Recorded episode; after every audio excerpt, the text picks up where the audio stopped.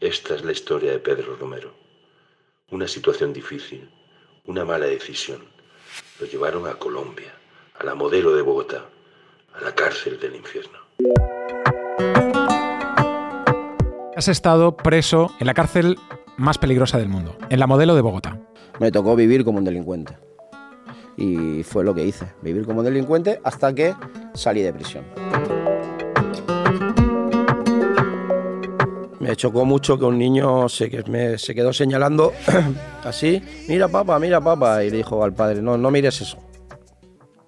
Eso fue duro. Perdonaré. No pasa nada. Amigo siempre por delante. Todo fue pues a través de, de una deuda que yo tenía con el banco, a, a través de un negocio, La cárcel, en una frase, ¿cuál sería? El infierno. De regentar un restaurante te conviertes en narcotraficante. El momento en el que te pillan en el aeropuerto de Colombia con 7 kilos de cocaína encima. Pedro Romero sí, tiene que acompañarme a revisar la maleta. ¿Has llegado a tener que matar a alguien? Estoy dando puñetazos, puñetazos, puñetazos con toda la cara sang- sangrentada. Es que allí, allí lo único que tienes es el respeto. Dentro de esa prisión no tienes nada más. Yo lo tenía claro, porque cuando se abrió aquella puerta yo dije, bueno, si tengo que morir aquí voy a morir con dignidad, no voy a morir eh, arrastrado. Pierdes la familia, pierdes los amigos, pierdes, lo pierdes todo. Y después recuperarlo todo es muy difícil. Te emocionas. Sí.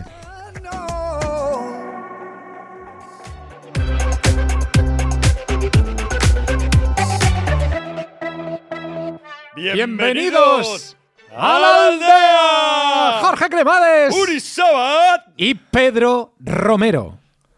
Bienvenido. Muchas gracias por darme esta oportunidad de, de estar aquí acompañando y poder contar mi historia para alertar a la gente y a navegantes. Pedro, bienvenido a la aldea. Hoy vamos a hablar, Jorge, desde el infierno. Pedro, eh, eres un hombre de Tarrasa y has estado preso en la cárcel más peligrosa del mundo, en la modelo de Bogotá.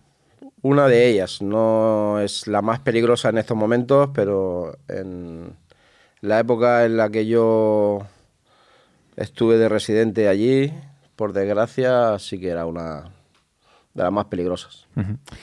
Pedro, eh, tú eres, como digo, un hombre nacido, nacido en Tarrasa. La primera pregunta para la gente que, no sepa nada de ti y pueda un poco ubicar tu caso, ¿cómo terminas en una cárcel de Colombia? Bueno, eh, la verdad es que yo nunca me hubiese pensado, ¿no? Poder acabar en, en una cárcel y menos en una de las cárceles más peligrosas del mundo. Ni yo ni cualquiera que me conoce. Todo fue pues a través de, de una deuda que yo tenía con el banco, a, a través de un negocio de, de hostelería que yo monté. Y bueno, en ese momento siempre las cosas me habían funcionado muy bien y mi madre no dudó en avalarme con su casa. Y realmente, pues bueno, eh, pusimos el negocio en marcha y llegó la crisis, la crisis inmobiliaria y mi crisis particular también, porque también tengo que reconocer que yo hice muchas cosas que estuvieron mal. Y, y bueno, cuando me quise dar cuenta ya eh, se debía ese dinero, tenía que sacar ese dinero de un día para otro, no, no había manera de, de conseguir 180.000 euros para cancelar la deuda. Eh, intenté renegociar con todos los bancos y fue todo eran negativas. Y bueno, eh, vi a un amigo mío a través de, de una desgracia que murió su padre y fui al entierro de- del padre para dar el pésame a un amigo mío de la infancia. Y bueno, pues le dije que tenía un restaurante y que se pasara por allí, que cenáramos y que nos pusiéramos al día, que hacía muchísimos años que no nos veíamos. Y bueno, él ya me notaba que yo, que algo me pasaba, que yo no, no era el Pedro que lo había conocido. Y entonces, pues bueno, pues le cuento el problema que tengo y, bueno, yo le comento que a qué se dedica él, ¿no? Y entonces él me comenta que está trabajando con un narcotraficante y que está recibiendo envíos y, bueno, y que se está ganando bien la vida, ¿no? Entonces yo le comento si yo podría conocer a esta persona y si realmente podríamos sacar ese dinero para saldar la deuda. Eh, él en ningún momento mm, quiere que yo entre en ese tema, ni soy yo que insisto y le digo que, que no tengo otra salida, que no veo otra salida, que lo estoy intentando por un lado, por otro. Y bueno, eh, al final me presenta esta persona. En un principio iba como de seguridad de él y cuando me quiero dar cuenta ya estoy Metido hasta el fondo. metido hasta el fondo. Cuando quise abrir los ojos ya... De la noche a la mañana, Pedro, tu vida cambia. De regentar un restaurante te conviertes en narcotraficante. O, digamos, trabajar para primero un narco y luego meterte, como tú dices, hasta, hasta la cocina. Eh, cuando hablas con este hombre, ¿cuánto dinero podía estar ganando él al mes dedicándose a lo que se dedicaba y, y- y brindándote ese anzuelo para que tú dijeses, me tengo que agarrar a esto para salir de mi situación? Esa persona ganaba mucho, mucho dinero. Mucho. No quieres dar el dato. Es que no, no sé qué cantidades podría ganar, pero cuando digo mucho es bastante. ¿Pero todo esto pasa en Tarrasa o, o cuándo- en qué momento vas a Colombia? No, todo eso es pasa en, en Tarrasa y alrededores de, de Tarrasa. Cuando empezamos eh, a recibir envíos, eh, Tarrasa y alrededores de Tarrasa. Y tú te- te- en ese momento empiezas a recibir envíos de Colombia con, con mercancía, que entiendo que es cocaína. No, no venían de Colombia, venían de, de Brasil, venían de Bolivia y, y alguno de Colombia, sí. ¿Tú en ese momento consumías? En ese momento sí consumía. El tema de consumir, bueno, eso viene antes del mesón Don Pedro, porque yo eh, atravieso un momento sentimental bastante duro, en el cual veo mi forma de evadirme. Soy una persona que soy bastante nerviosa y al consumir pues me relajaba.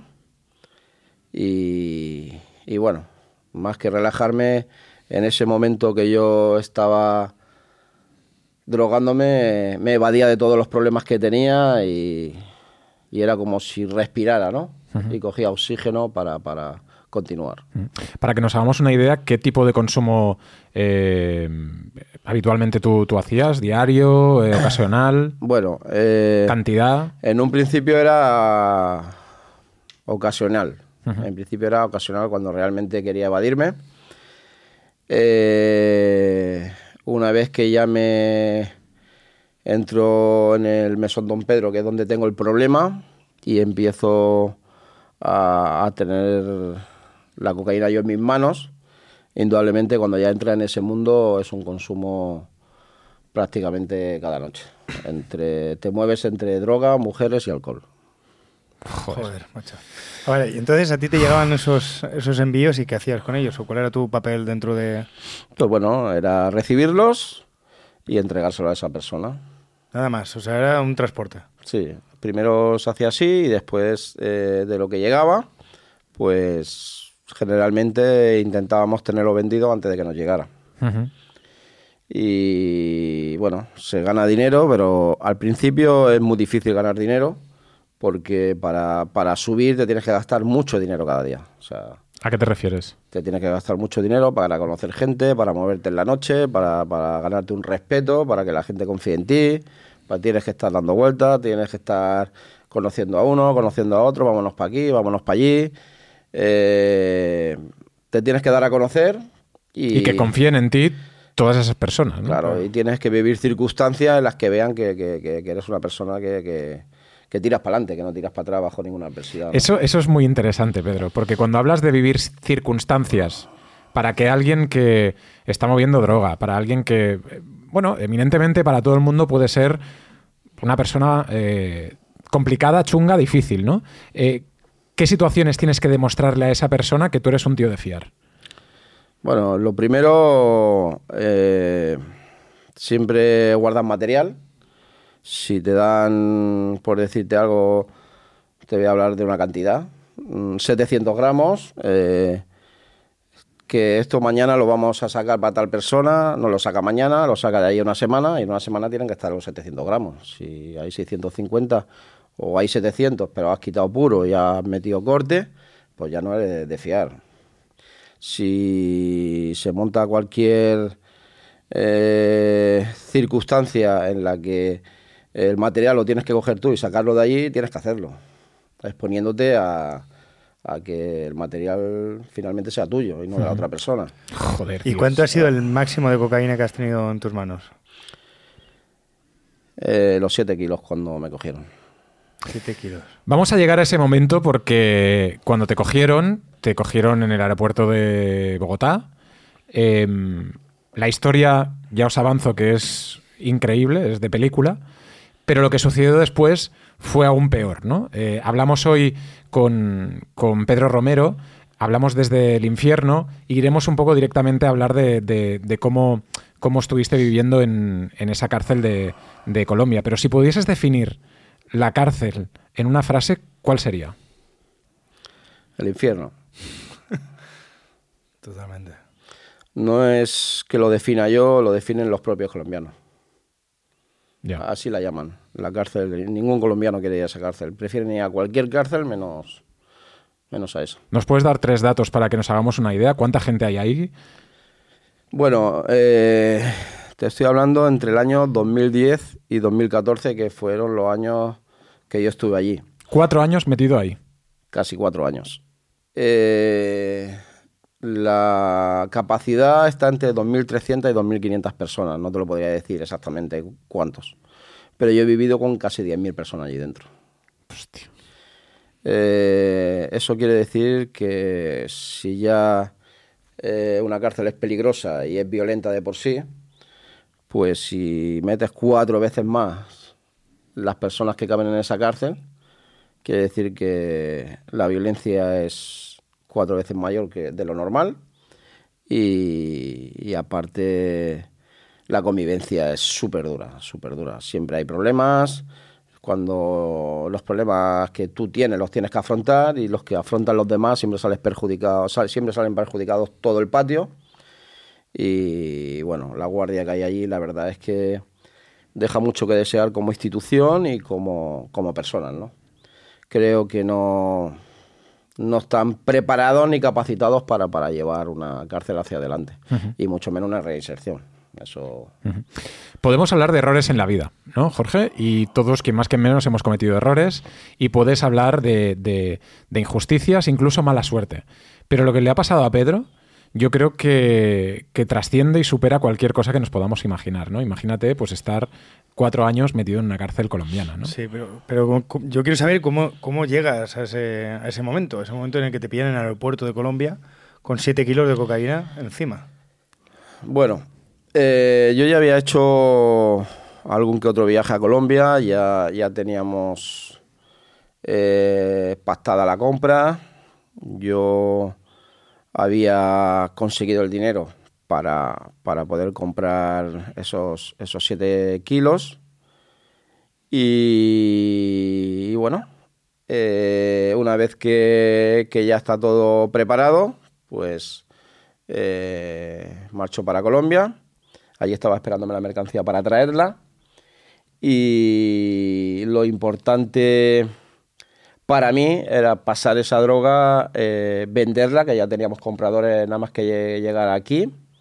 Y bueno, empezar mi vida de cero, ¿no? Empezar, cuando digo de cero, es empezar pues a trabajar otra vez, eh, empezar a, a tener una vida normal, a tener una, O sea, una- vida de día. no Salir, salir de eso. Es decir, ese, ese viaje donde a ti te pillaron, para ti era un punto de inflexión y un punto final de tu, tra- de tu carrera como narcotraficante. Sí, esa, esa era en un principio la, la idea que yo tenía.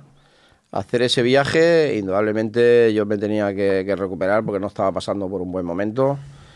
Yo, bueno, por mi carácter, que es un carácter, un carácter fuerte y un carácter de, de- de, bueno, que no me gusta mm, sentirme débil, me gusta Luchar. siempre luchar y tirar hacia adelante. Yo la verdad es que a lo mejor no se me notaría tanto como, como, como realmente yo estaba, pero yo tenía una depresión grandiosa en la cual no podía pensar por mí mismo. O sea, yo lo único que estaba deseando es que llegara la noche y evadirme de todos los problemas que tenía durante el día. Y realmente estaba muy mal, estaba muy mal para, para poder comenzar a hacer una vida normal, ¿no? De hecho, y, lo más curioso es que yo empecé a luchar ya dentro de la cárcel. Empecé, pues allí dejé de consumir eh, y empecé a luchar, empecé a hacer deporte, empecé a escribir el libro, empecé a ocuparme de mi mente para cuando saliese en libertad, pues estuviese preparado para, para, para afrontar mi segunda oportunidad, como yo le llamo. Detállanos un poco el momento en el que estás en Colombia, eh, estás en ese aeropuerto y te trincan. ¿Cómo fue?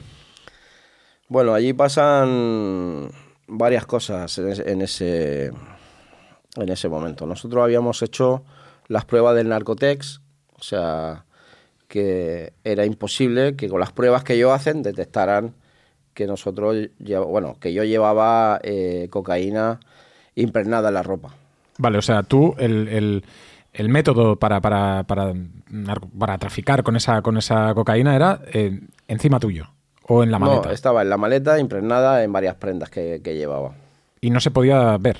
O sea, eso ni olía ni, ni indudablemente se ve. Y llevaba un- una transformación en el que la ropa estaba completamente igual, o sea, no, no, no se notaba. Vale. Eh, antes de, de llegar al aeropuerto, pues yo estoy haciendo unas compras en, en un supermercado grande que hay cerca del aeropuerto. Si no me equivoco mal, es el Cuatro Estaciones. No sé si existirá todavía o no. Eh, y ya llega la hora de que me tiene que venir a buscar un, un taxi con, el, con la persona que había estado esos días, dijéramos, cercana a mí para que a mí no me sucediera nada.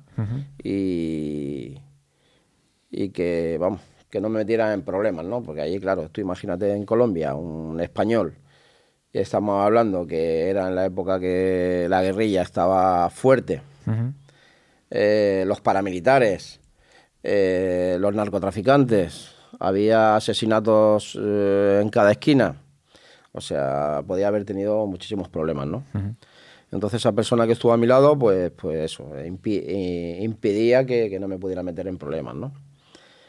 Esta es la, la confianza que cogemos en los días que, que estamos eh, allí en el previo, antes del viaje, que cuando viene el, el taxi, que él viene en el taxi con el conductor, y nada, se abre el maletero, yo cojo las maletas y le digo, bueno, nos vemos en... Hablamos en unos días. Y él apretándome la mano y mirándome el ojo me dijo, Pedro, esto no siempre sale bien. Joder. Yo ya sabía que iba a caer preso en ese momento. Yo tenía dos opciones. Tenía subirme o no subirme en el avión. Eh, está claro que tuve que pensar eh, rápido, rápido. Eso yo lo he analizado eh, ya una vez que ha pasado todo y, y bueno, y escogí el- el- la mejor solución que era subir al avión. ¿Era la mejor solución Sí. subir el avión Era la mejor o dejar la maleta, abandonarla e irte? era la mejor solución porque si yo hubiese- yo podía haber ido al lavabo, haber dejado una maleta en el lavabo, haberme camuflado entre la gente y salir del aeropuerto. Lo hubiese podido hacer.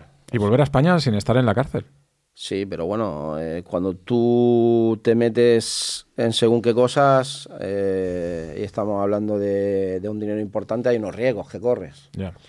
Y uno de los riesgos que corres es que tu familia puede correr peligro.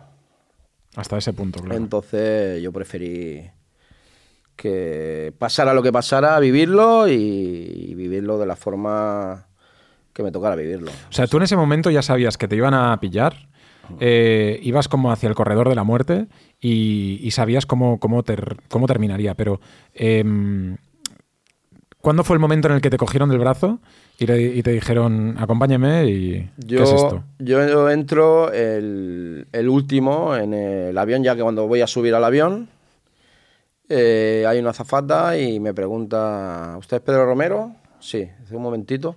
Y nada, al momento, nada, a décima de segundo se acerca, se acerca un señor y me dice, ¿Pedro Romero? Sí, tiene que acompañarme a revisar la maleta. No, no hay ningún problema.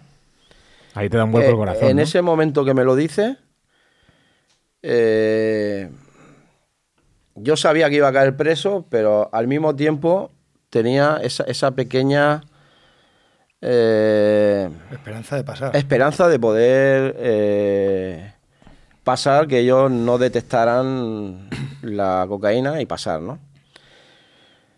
Eh, bueno, me cogen, me, me esposan para que no te vayas a la- para que no salgas de allí corriendo, indudablemente, para evitar numeritos dentro del aeropuerto.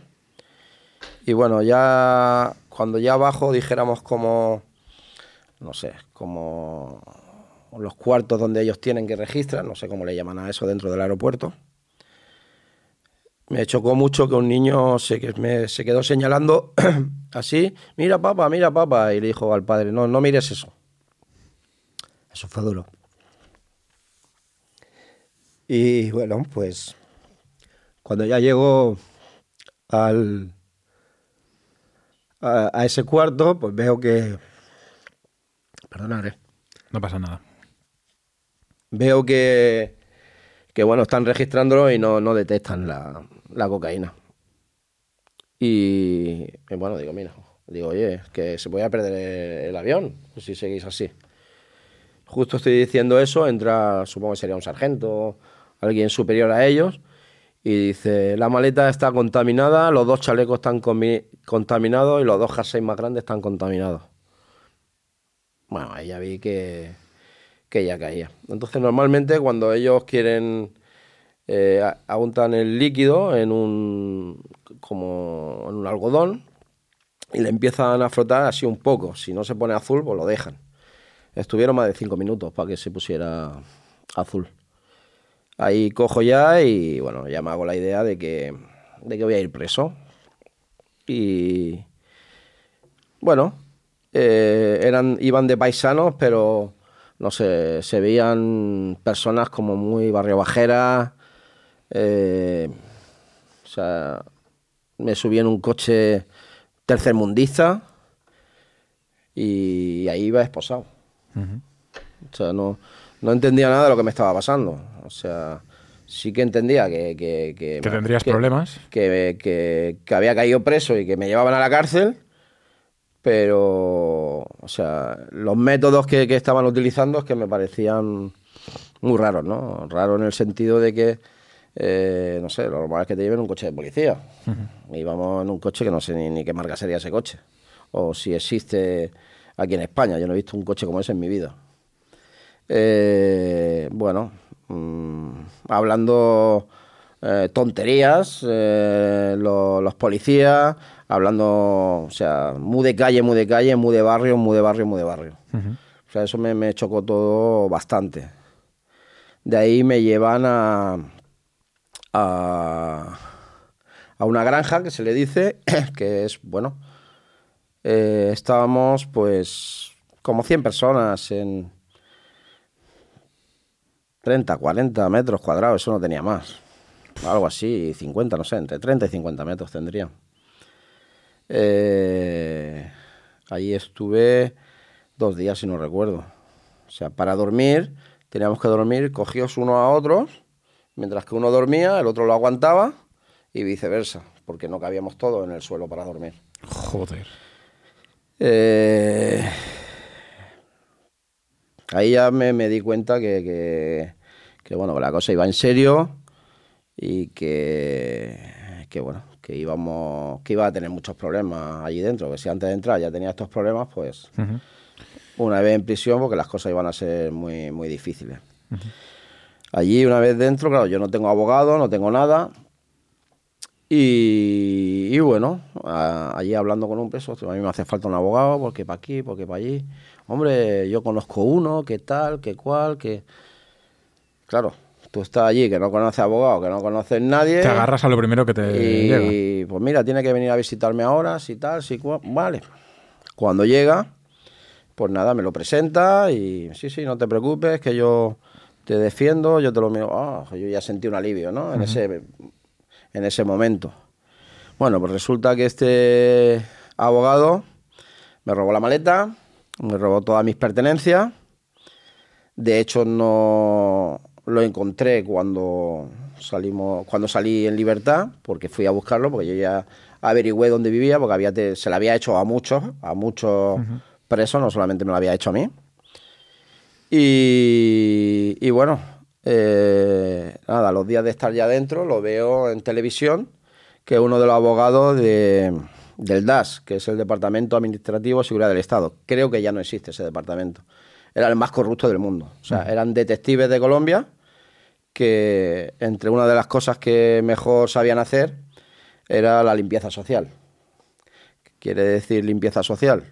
Bueno, pues la limpieza social en Colombia, eh, cuando existía el conflicto armado en Colombia, pues cogían a, a cinco muchachos que estaban por ahí eh, fumando marihuana o que le estorbaban a ellos porque sabían que iba a ser un problema el día de mañana, los cogían, se los llevaban al monte, los mataban y les ponían la ropa de las FARC y decían que, que habían que habían tenido un enfrentamiento con las FARC y que había cinco fallecidos.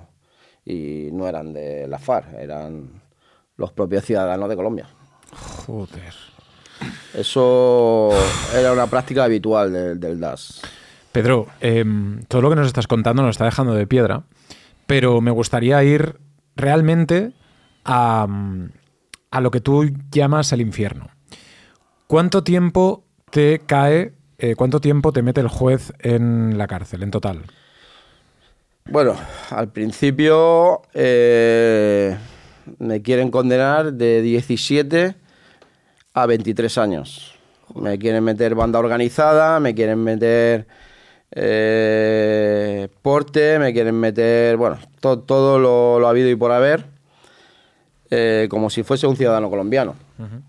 Eh, de hecho, ya simplemente por lo que me iban a, a condenar, pues bueno, había dos personas del ejército en la puerta por fuera, por dentro había dos policías nacionales, había seis eh, guardias de, de la prisión del IMPEC y dos policías más cerca- a- en los laterales de- del juez y del fiscal. Eh, bueno, por suerte se puede demostrar que yo llevaba 10 días en el país nada más, que era la primera visita que hacía directo por Colombia, porque aunque hubiese estado por Colombia, entré por otros países. Y realmente, pues bueno, baja la condena y baja a 100 meses. ¿Por qué baja a 100 meses? Porque no eh, me condenan por 7 kilos de cocaína que yo llevaba. Me condenan por 2 kilos 20 gramos. ¿Qué quiere decir que me condenan con 2 kilos 20 gramos? Porque 5 kilos se perdieron en el camino. Eso es muy normal en Colombia, en las instituciones de Colombia y en el gobierno colombiano. Bueno, tuviste suerte. Ahí tuve suerte, claro, ahí no puedes reclamar. Ahí no reclames, mejor no, ahí no te metas. Entonces, entonces también, también tuve de cara que había dos leyes, que una era una ley vieja y otra una ley nueva vigente que, que había salido. Y entonces estaban los plazos de cogerte una ley o la otra. Eh, ¿Qué tenía a favor una o en contra otra? Porque en la antigua te daban el 50% de la reducción de la condena. Y la nueva te decía hasta un 50%. O Hasta un 25% creo que era.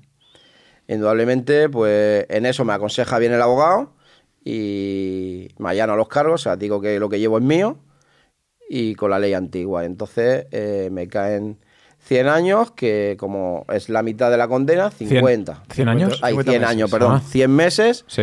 y, 50 meses. y cae 50 meses.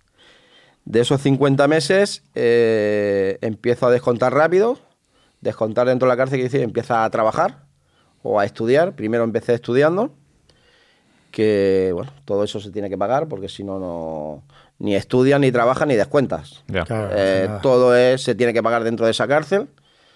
Eh, pagar para una persona que tiene dinero, pues bueno, pues no pasa nada. Pero realmente yo tenía el dinero justo para, para, para vivir al mes, que era un dinero que me mandaba mi, mi familia para que pudiera comer. Eh, bueno, pues de ese dinero que, que tenía para comer, pues tenía que hacer pagar todas las cosas que pagaban todos los internos en esa prisión. No es ¿Como que los ejemplo? pagara yo. Pues por ejemplo, eh, los descuentos. Por ejemplo, para comer, dulce, porque dulce allí no hay nada. Allí lo que comía, bueno, yo estuve tres meses sin comer, no porque no hubiera comida dentro de la cárcel, es que aquello era incomible. De hecho, eh, cuando tú estás tanto tiempo sin comer, te debilitas Claro. y te vienen mareos constantes. La única forma que allí había para, para animarte era cuando te desmayabas, te, te llevaban a- al hospital, que se le decía, que bueno, era un cuartito, y suelo. te inyectaban azúcar y te reanimaban. Sí. Joder. Pero a ver, Eh, ¿cómo, cómo fue el primer día de entrar ahí y te encuentras en una cárcel tan peligrosa? Bueno, cuando yo llego allí, primero hay un pasillo largo, no sé cuántos presos podíamos llegar aquel día. 20, 25, 30, uno detrás de otro. Bueno, nos desnudan, empiezan a registrarnos por si llevamos algo en la boca, en la oreja, en la nariz, nos hacen hacer cuclillas. Y, y bueno, pero es que ya nada más que ves cómo te habla la guardia, o sea, no es que te hablen mal, es que no, sea, es que son personas tan barrio bajeras que, que dicen, madre mía, ¿dónde he caído? Ya una vez que entro al patio, eh, me recibe un transexual. eh, haciéndome la gracia de que yo iba a estar en su celda y que yo iba a dormir. Digo, bueno, a ver, dime dónde voy a dormir. Eh, bueno, si te dejo dormir, digo, bueno, tú intenta acercarte y veremos a ver los problemas que tenemos tú y yo.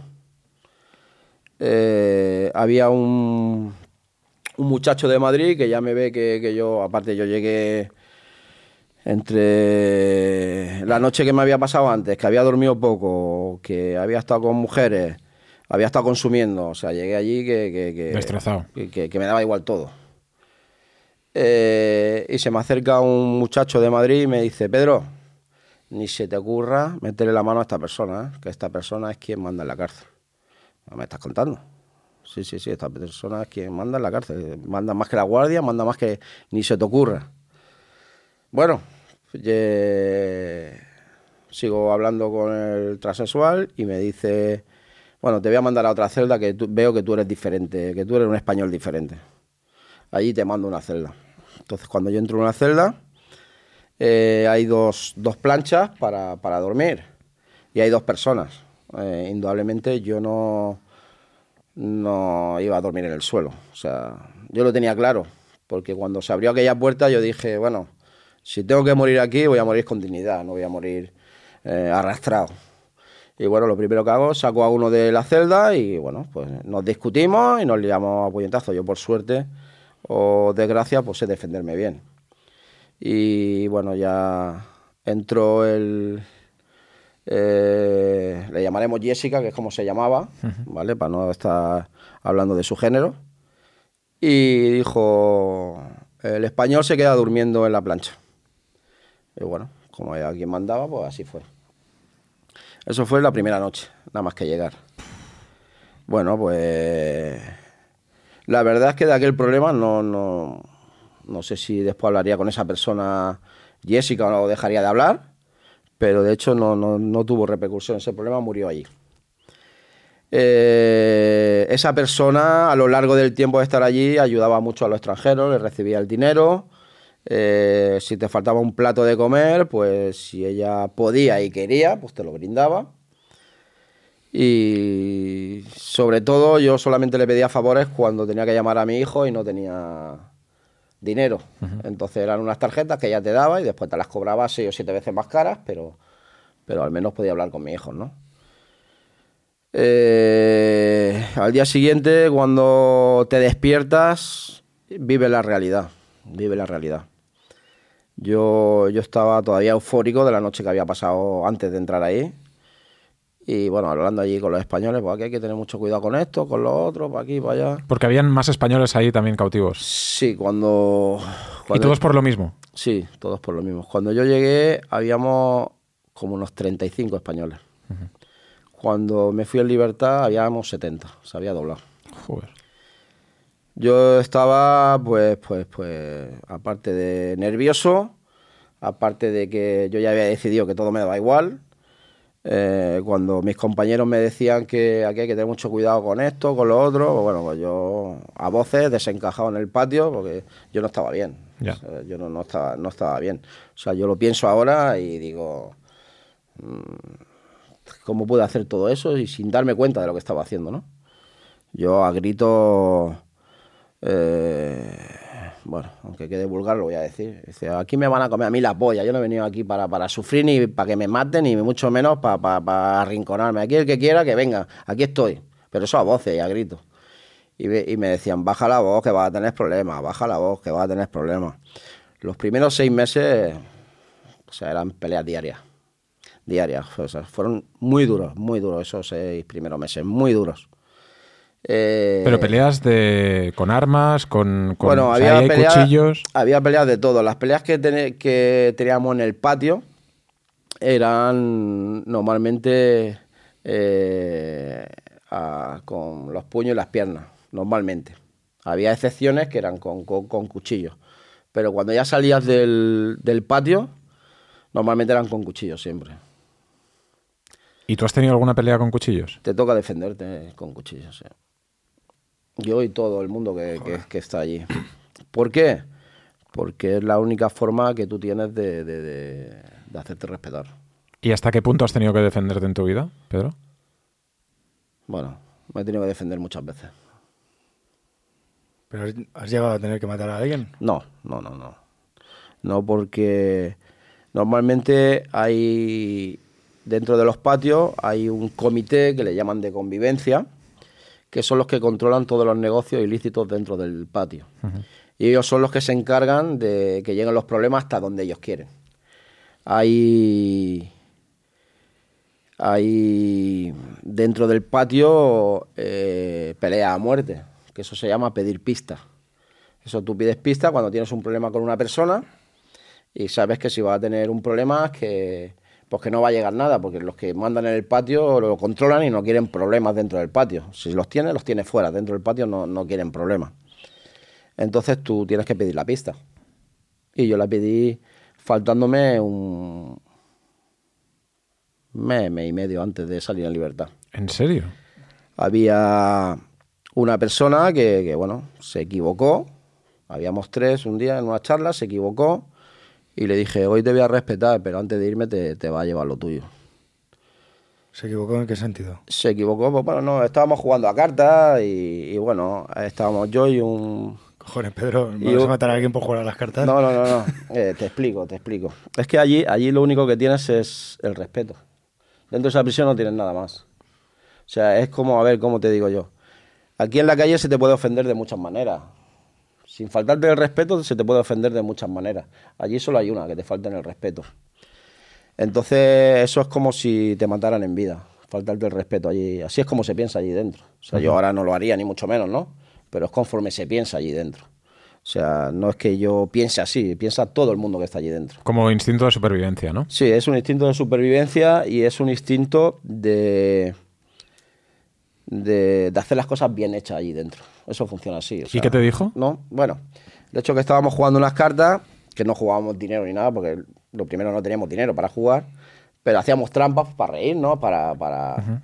Bueno, y este se ve que se lo tomaba en serio. El tontorrón, estábamos todos haciendo, a ver, pues, si estás haciendo esto, lo otro, riéndonos allí, pasando el tiempo como podíamos. Y bueno, pues tuvo unas palabras que no eran muy acertadas, que si prepotente, que si eh, no sé qué mierda te crees tú aquí, porque lleves más tiempo, que para aquí, que para cosas así, ¿no?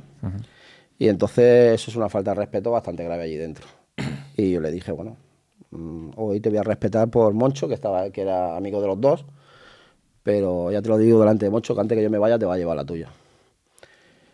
Bueno, un día subimos para, para, para la celda y le digo a Moncho, hoy es el día. Me dice, ¿hoy el día de qué? Digo, ya te enterarás mañana. Entonces voy a hablar con, con, la, con el Pluma, que, que era quien manda en, en- en el patio, que estaba en nuestro pasillo.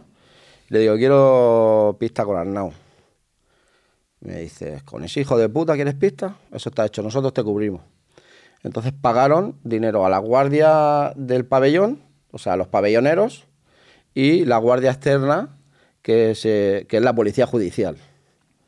Y entonces, bueno, pues cuando ya todos están encerrados, sacan a las dos personas. y, y te quedas, dijéramos, en un pasillo amplio. Y ahí el que más pueda. Él se ve que se lo imaginó y se bajó abajo de la, en la garita de la guardia. Entonces la guardia era, yo cuando ya no lo vi allí, digo, este está abajo, donde la guardia. Y entonces yo me bajé y exactamente, estaba en la garita de la guardia. Entonces lo- los guardianes cuando me ven entrar, como estaban pagados, se salen y yo me meto dentro de la garita. Y bueno, y, nos liamos los dos a pelear. Entonces yo ya lo tengo arrinconado, le, estoy dando puñetazos, puñetazos, puñetazos, con toda la cara sang- eh, sangrentada. Y, bueno, eh, en breve me cogen los gorilas de allí, que son los que mandan, y me dicen, Pedro, ya se ha acabado todo, para arriba, que te quedan dos días para salir en, en libertad. Y no me dejaron que, que- que continuáramos con, con la pelea. Joder, Pedro. Eh, ahora no lo haría. Ahora veo un problema. Bueno, yo es que ahora ya los problemas los veo antes de que ocurran. Yo veo un problema y cojo y me voy. O sea, yo no quiero problemas con nadie, ni.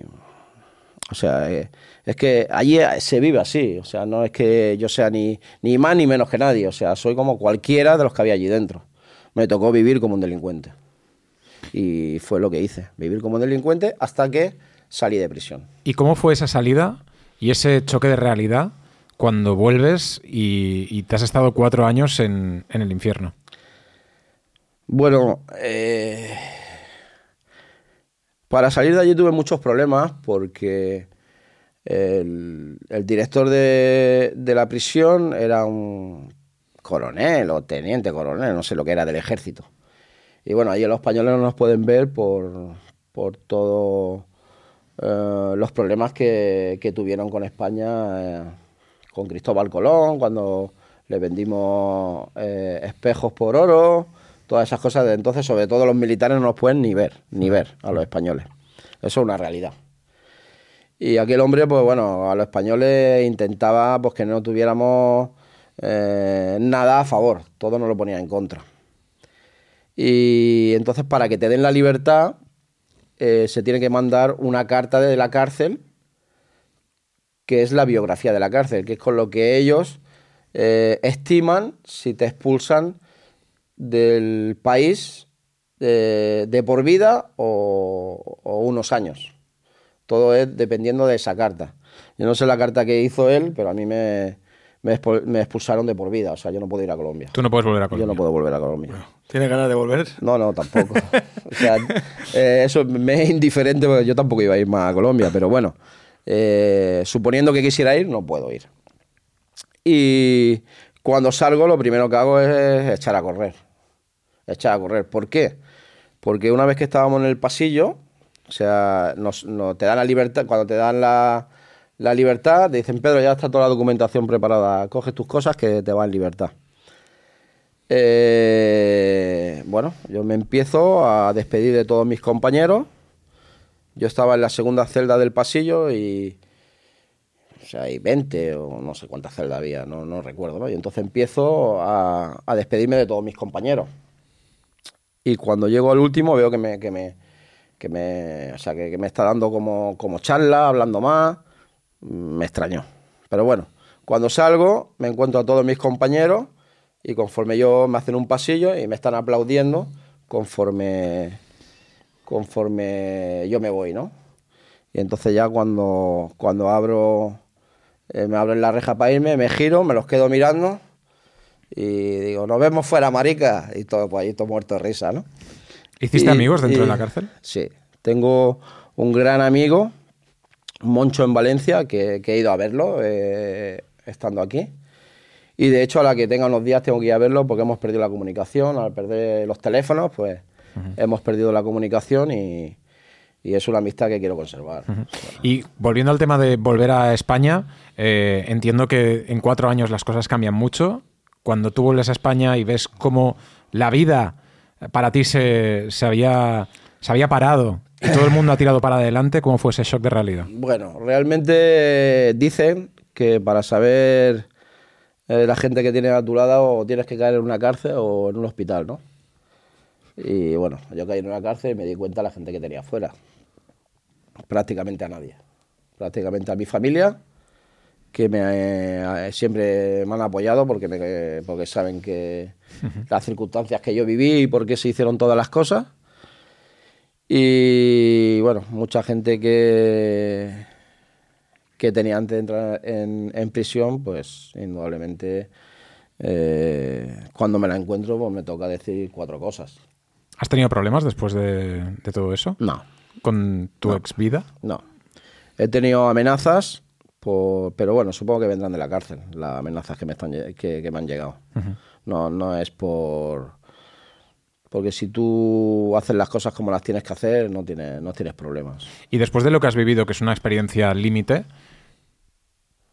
¿tienes miedo a cualquier cosa que te pueda pasar en la vida o crees que eso te hizo más fuerte? Bueno, eh, la fortaleza y el miedo yo creo que son dos cosas diferentes. El miedo está en la mente y la, la fuerza es interior, te sale de, de- de dentro. Eh, estuve hablando hace poco tiempo con un, con un médico y, no, y me dijo que, el 80% de la mente eh, no la podemos dominar. O sea, es, nos domina a nosotros, pero que hay un 20 de tanto por ciento que no todo el mundo sabe utilizar ese 20% para, eh,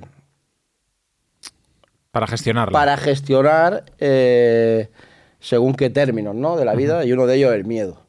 O sea, el miedo no, no existe. No, no- o sea, el miedo está en nuestra cabeza. No es que si tiene que pasar algo, va a pasar. O sea, tú no puedes eso dominarlo ni controlarlo. Es una cosa que tenemos nosotros.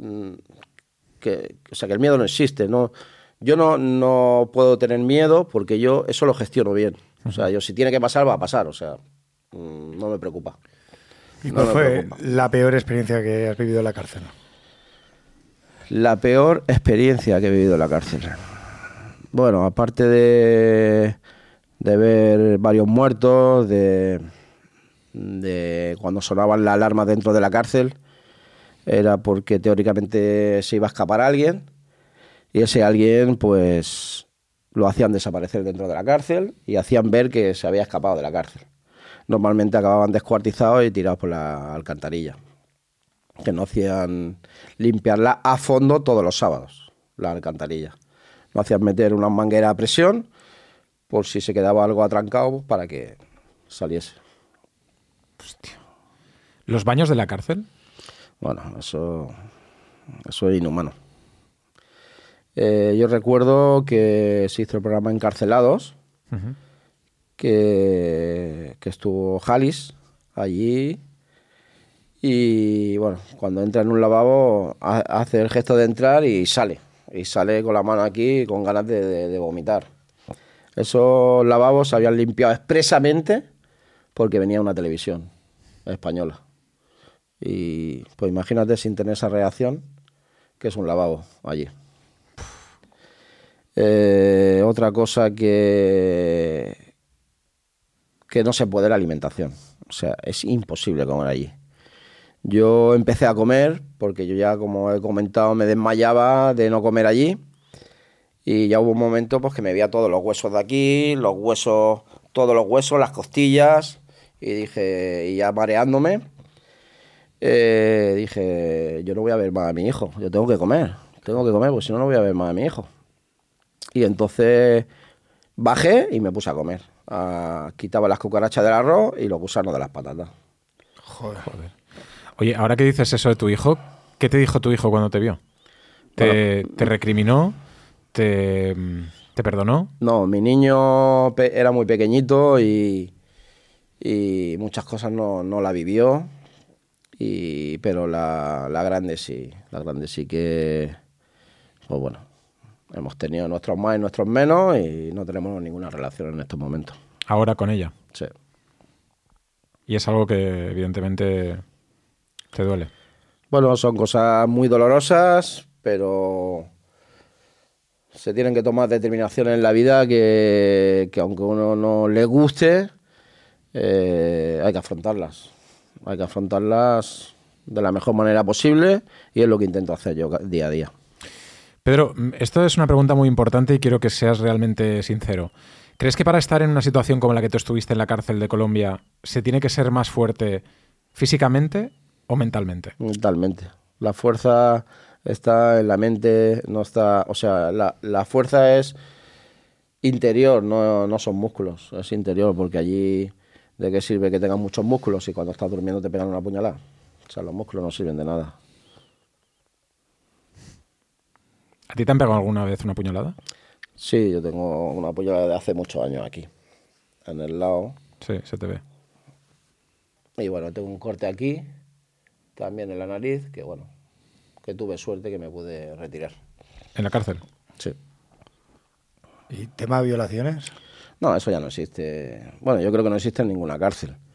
Eso era antiguamente porque eh, era un tema tabú, dijéramos, ¿no? Y entonces dentro de la cárcel pues salían del armario y, y lo hacían. Pero es que ahora tú ves por la cárcel y ves a dos cogidos de la mano paseando por la cárcel. O sea, eso... No, lo que sí que en el tema este... eh, Sexual. sexual, la guardia comete muchas ve- vejaciones, sobre todo en las visitas. Las visitas cuando entran, ten en cuenta que si entra una mujer, la registran una mujer. Y si entran hombres, registran hombres. Pero dentro de la guardia eh, hay gays, ¿no? Igual que dentro de la guardia femenina hay lesbianas. Eh, los registros cuando lo hacen ellos no son los mismos que cuando lo hace otro tipo de guardia que ni le va ni le viene el sexo. Eh, los propios familiares cuando entraban no lo decían. No hoy me ha tocado fulanito o menganita y me han metido el dedo que me ha salido por la- me han tocado la campanilla. Eh, eso es la guardia de, de la cárcel. Si se encaprichaban de algún interno, pues tendrían que pasar por la piedra. Yo no lo he visto con mis ojos, pero bueno, por el trato que recibían, imagino que pasaban por la piedra. Porque eso sucede cuando tú estás durmiendo. Pedro, eh, estabas en Tarrasa, debías muchísimo dinero, optaste por esta vía. ¿Cuál es el consejo que tú le podrías dar a alguien que, que estuviese en la misma situación o que está ahora mismo en la misma situación que tú estabas? Y que se le esté planteando pues una vida como la que tú Bueno, optaste.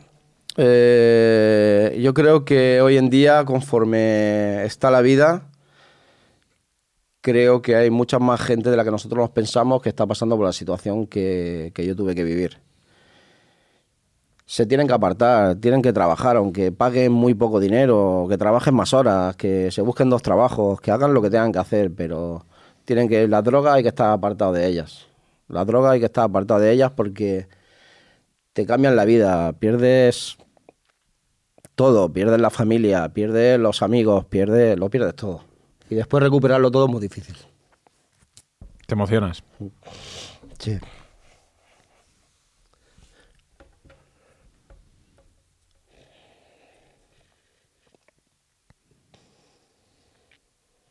Si pudieses volver a ese momento en el que escogiste ese camino, Bueno, tendría que haber arreglado cosas también que hice anterior a ese camino, que entre ellas pues fue mis malas decisiones con, con personas que estuvieron a mi lado.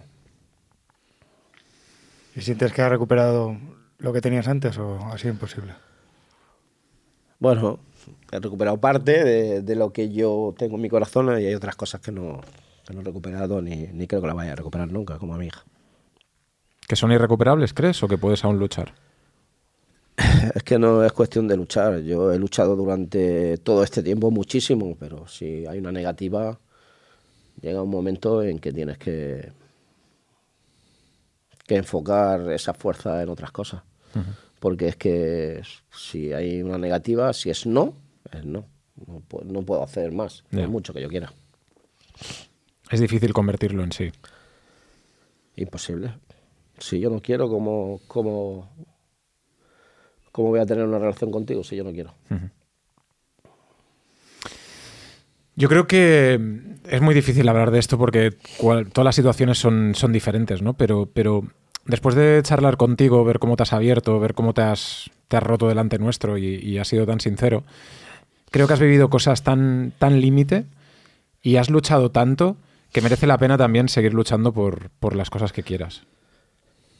Sí, sí, sí. Y te acabo de conocer ahora, ¿eh, Pedro? Y, y no sé no sé cuál es la circunstancia que vives actualmente el, tú. luchar, ni- el luchar es estar bien uno mismo. Y las cosas vendrán cuando tengan que venir y como tengan que venir. Lo importante para, para yo poder estar bien con alguien es estar bien yo mismo. Claro.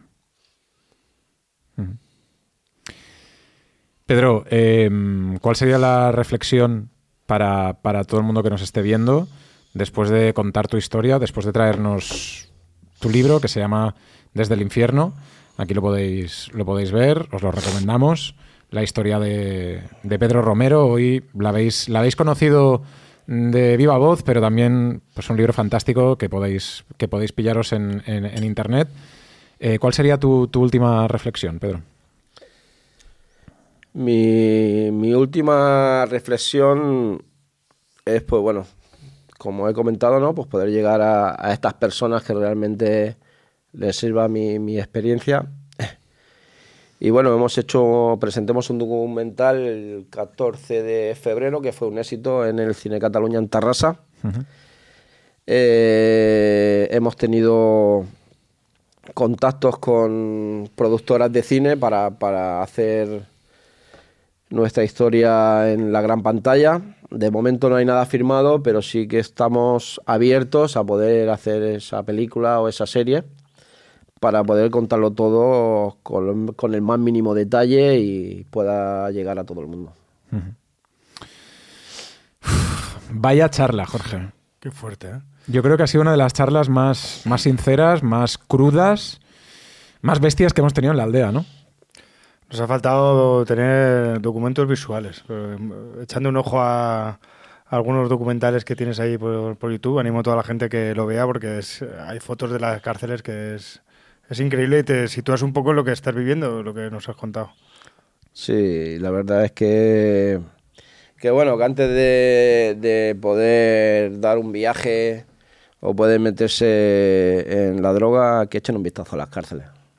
Quizás sería un, un buen método, ¿no? Echar vistazo a las cárceles, leer eh, las últimas cosas que han sucedido en las prisiones y a ver si así se, realmente pues, se dan cuenta de que, de que es un camino erróneo.